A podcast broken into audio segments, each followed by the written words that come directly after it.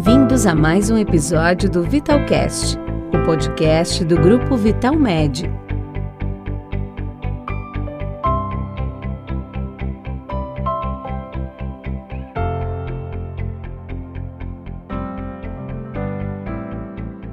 Doutor Marques, justamente esclarecendo um pouquinho sobre os tratamentos. Aqui tem algumas perguntas aqui. A gente falou bastante no primeiro bloco, né, sobre a questão da, do diagnóstico, da identificação, né, especialmente do olhar do mastologista, né, identificando uma doença benigna, né, um câncer, fazendo encaminhamento adequado para um oncologista. E aqui tem uma participação interessante para a gente dar um pontapé e explicar, explicar um pouquinho melhor sobre os tratamentos, né? Amanda diz aqui, boa tarde, Stephanie, gostaria de saber do entrevistado a respeito da atuação do mastologista na questão do câncer de mama, especialmente quando a mulher precisa fazer uma reconstrução. É o mastologista quem faz? É o próprio oncologista durante o procedimento de retirada do câncer? Como é que funciona? É, é, é o seguinte, atualmente é, boa parte dos mastologistas tem feito cursos chamados de oncoplastia mamária, então a gente é, já tem essa possibilidade é, de fazer no, no, mesmo momento que a gente faz, por exemplo, a retirada de uma mama, a gente já pode, naquelas pacientes candidatas, porque não são todas aquelas, as pacientes que são candidatas a fazer a reconstrução no mesmo momento. Reconstrução no mesmo momento não significa, é bom deixar isso claro, que a paciente já vai sair com a mama bonita, toda formada naquela primeira cirurgia. A reconstrução ela pode ser dessa forma, como a maioria das pacientes imagina, mas também pode ser em vários momentos, em várias etapas. Então a reconstrução pode ser dessas, dessas duas maneiras. Isso vai depender, obviamente, do tipo de câncer e do, está, do estágio da doença. O, a reconstrução mamária ela pode ser feita também por um cirurgião plástico experiente. Então a paciente ela pode seguir esses dois caminhos. Por um mastologista habilitado com esses cursos de oncoplastia mamária. Hoje muitos dos nossos colegas têm essa habilitação é, ou pode ser por um cirurgião plástico também experiente. O oncologista, ele é um método, ele é um médico clínico, né? Ele está ali responsável apenas pela realização é, dos procedimentos clínicos, basicamente em relação à quimioterapia. Ótimo para a gente esclarecer. A gente conversa com o Dr. Marques Vinícius, médico mastologista do grupo Vital Med. E tem um aspecto importante, é, eu acho que faz parte dessa questão do tratamento, sem dúvida, a gente falou sobre a importância de identificar de forma precoce, né? Principalmente quando a gente fala da doença mamária maligna, né? O câncer. E a gente vive esse momento de pandemia onde isso está acontecendo de forma cada vez mais tardia. Vamos falar um pouquinho sobre como essa questão do diagnóstico precoce, doutor Marques, influencia justamente nesse encaminhamento, né? No tipo de cirurgia, é, muitas vezes a possibilidade que ela ocorra de forma menos invasiva e que não necessite uma reconstrução mamária, por exemplo. Tem impacto direto quando esse diagnóstico é feito né, cada vez mais nas fases iniciais da doença? É, o que acontece é hoje nossa, a luta maior do nosso grupo, dos mastologistas, é pegar a doença nos estágios cada vez mais inicial os estágios que a gente chama estádio 1, no máximo estádio 2. O melhor, obviamente, seria estar tá abordando essas pacientes com diagnósticos precoces, ou seja, no estádio 1. Por quê? Primeiro, porque a chance de cura é alta. Segundo, porque eu posso oferecer cirurgia conservadora para essas, essas pacientes. O que seria cirurgia conservadora? Eu, eu, não precisaria tirar a mama, fazer uma amputação da mama dessas pacientes. Eu posso fazer uma cirurgia que a gente chama de um quadrante, de um setor, ou seja, uma cirurgia menos invasiva, tirando apenas um, uma partezinha da mama, o que a gente chama de um quadrado, de um setor, que é significa né, uma partezinha pequena ali da mama englobando o nódulo que no, no momento inicial, no estádio inicial, é um nódulo pequeno.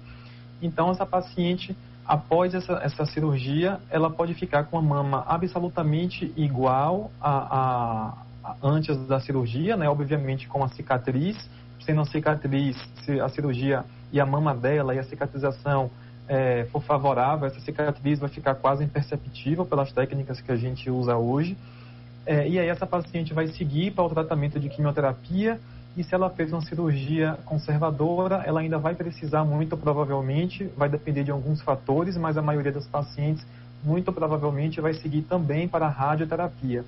Então, o tratamento ideal hoje para o câncer de mama é esse tripé: é a gente pegar o diagnóstico inicial, tirar o menos possível de mama, né, com a cirurgia conservadora. Essa paciente segue para a quimioterapia, se for necessário, e segue para a radioterapia, se também for necessário. Essa paciente ela vai ficar fazendo um segmento inicialmente semestral da doença, tudo ocorrendo bem, essa paciente passa a ter um acompanhamento anual como qualquer outra. Importantíssimo para a gente esclarecer aqui, 35055000, nosso telefone para você participar, aproveitar e esclarecer sua dúvida aqui com o Dr. Marques Vinícius, médico mastologista do Grupo Vital Med. Tem também o WhatsApp do Grupo Metrópole para mensagens 981553258, nosso portal metro1.com.br para você ficar bem informado com as principais notícias do dia e também participar. Lembrando que a gente está ao vivo no YouTube, youtube.com/barra portal Metro 1. Lá você também acompanha nosso programa, participa. Mas as mensagens estão chegando mesmo aqui no WhatsApp. E Bruna diz aqui: boa tarde, doutor. O que significa BIRADES 2? Veio isso no meu exame. Boa tarde, Bruna. É, essa categoria do BIRADES é uma categoria é, para os exames radiológicos. É, você não precisa ficar preocupada. A categoria 1, categoria 2 e até mesmo categoria 3 são categoria de nódulos com características benignas. Na maioria dos casos, categoria 2 na ultrassom é relacionada a cisto mamário. É, cisto, só para ficar mais esclarecido para o público, diferente de nódulo, é uma lesão contendo líquido. Nódulo seria aquela lesão sólida, uma diferença é, assim, básica para o entendimento mais simples é, categoria 2 pode ser também um nódulo antigo, que já é acompanhado, um nódulo estável. Ele pode inicialmente ser categoria 3 e com acompanhamento, o médico radiologista, percebendo que ele está estável por um certo período, ele cai para a categoria 2. Mas, em resumo, são lesões com características radiológicas benignas que não precisa é, preocupar, não precisa se preocupar. Pois é, eu vou até aproveitar a, a pergunta dela é, doutor, a gente falou dessas possibilidades, né? De ter nódulo, cisto. Essas coisas, por exemplo, é, podem ser identificadas aí através dos exames de imagem, né? A gente já falou aqui é, do ultrassom, da mamografia. É, podem, por exemplo, mascarar um, um, câncer de mama e aí a, aquela mulher que já acompanha há um tempo, né? Tem ocorrência de cistos é, ou até mesmo de nódulos, alguns até puncionados, e que não tinham aí essa indicação, né? Ela trouxe aqui o BIRADS 2, né? A gente já falou que não é algo indicativo de uma doença maligna, de um câncer. Pode em algum momento surgir algo que precise ter uma atenção especial? Como é que deve ser esse acompanhamento de quem já tem essas ocorrências, né? Como ela?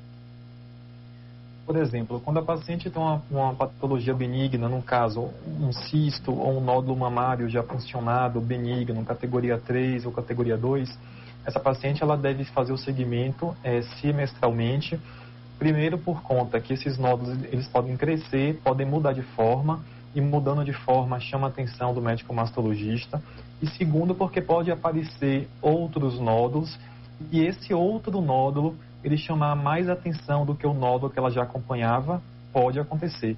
E é isso que, que boa parte das pacientes nos questionam e a gente tenta explicar e algumas elas não conseguem compreender.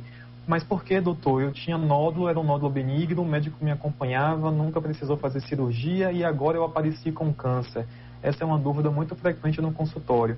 Não significa que aquele nódulo que ela tinha, que o médico estava acompanhando, virou um câncer. Não é isso que acontece. Na prática, o que a gente percebe é que aquela paciente tinha aquele nódulo, ela estava acompanhando com seu determinado, com uma, mastologista dela, e não foi esse nódulo que virou câncer, que, né, que saiu de nódulo benigno e foi para maligno. Infelizmente, ela deu azar de aparecer um novo nódulo e esse novo achado ser de um câncer de mama. E aí, para confirmar isso, esse novo achado, ele deve ser submetido a uma biópsia Caso venha lá, por exemplo, na categoria do BIRADES, né, chame atenção, categoria 4 ou categoria 5, que são categorias que, é, pelas características da imagem, já leva a gente a pensar é, de, em ser uma, uma, neoplasia maligna, em ser um câncer, e a gente lança a mão da biópsia e aí a biópsia confirma ou descarta o câncer de mama. Ou seja, por isso é tão importante, né, a gente reforçar, é, doutor Marques, a gente está chegando aqui nos minutinhos finais do nosso programa e eu queria, claro, encerrar com essa mensagem, né? Não deixar os acompanhamentos de lado e quando a gente fala da saúde da mulher é importantíssimo é, a gente destacar esse olhar para o cuidado, né, de estar ali atento para o diagnóstico precoce do câncer de mama. Eu acho que é bem oportuno, né, a gente reforçar. A pandemia continua, a gente já tem aí a vacinação como uma esperança, mas por enquanto ela ainda é uma realidade para todos nós e a gente não pode deixar que outras doenças como câncer de mama e a gente tem visto tantas outras acabem aí também é, trazendo dados tão alarmantes para a gente, sendo que muitas delas, como o câncer de mama, e a gente falou aqui, podem ser né, diagnosticadas é, cedo, ter um prognóstico bom, um tratamento adequado para essas pacientes. Vamos fechar com essa mensagem. É, é, muito importante o que você falou, porque a gente vem trabalhando há muito tempo na mastologia é, sobre a prevenção sobre o, o, diagnóstico precoce, sobre o tratamento desse diagnóstico precoce, para a gente elevar, obviamente, a sobrevida de todas as pacientes, principalmente com câncer de mama. De uma hora para outra, a gente foi surpreendido por uma pandemia, coisa que a gente nunca imaginava, e mudou muitos paradigmas, principalmente no, na, no quesito é, não saia de casa é, absolutamente para nada, só se for extremamente necessário esse reflexo a gente está tendo agora, né, principalmente nesse, nesse ano após essa pandemia. É, esse reflexo tem um diário, assim como os meus colegas no consultório, onde a gente percebe pacientes que em 2019, por exemplo, tinham exames de mama normais, sem achados. Em 2020, essas pacientes não fizeram exames, não teve consulta conosco. Estão voltando agora, basicamente, nos dois primeiros é, meses do ano, né, 2021, a gente faz exame físico, já percebe alguma coisa alterada, solicita exames de imagem e vem lá lesões de câncer de mama. Então isso é muito importante, é uma realidade, é a nossa prática diária, a gente percebe isso nos consultórios. Então a gente faz um apelo à população, não só a mulheres, mas também aos homens, lembrando que câncer, que câncer de mama também ocorre em homens, numa porcentagem bem menor, mas é importante estar atento a qualquer sintoma. É, o câncer de mama no homem ele tem um ele, ele é diagnosticado mais tardiamente do que nas mulheres, até porque o homem ele não tem essa é, educação, digamos assim, de um cuidado tão, tão primordial em relação às mulheres, em fazer autoexame. Então é importante essa lembrança de que o câncer de homem também de mama atinge os homens e chamar atenção para que essas pacientes é, voltem a fazer os seus exames, né, mamografia principalmente, ultrassom associado, para que se tenha alguma lesão, que essa lesão seja percebida o quanto antes e tenha uma chance de cura alta. É isso que a gente deseja. Olha, muitíssimo obrigada, excelente a gente fechar com essa mensagem, agradecer aí pelos esclarecimentos, doutor Marques Vinícius, médico mastologista conosco aqui no Metrópole Saúde. Doutor, muitíssimo obrigada pela participação aqui conosco, uma ótima tarde. Eu que agradeço, muito obrigado a vocês, aos ouvintes. Boa tarde a todos.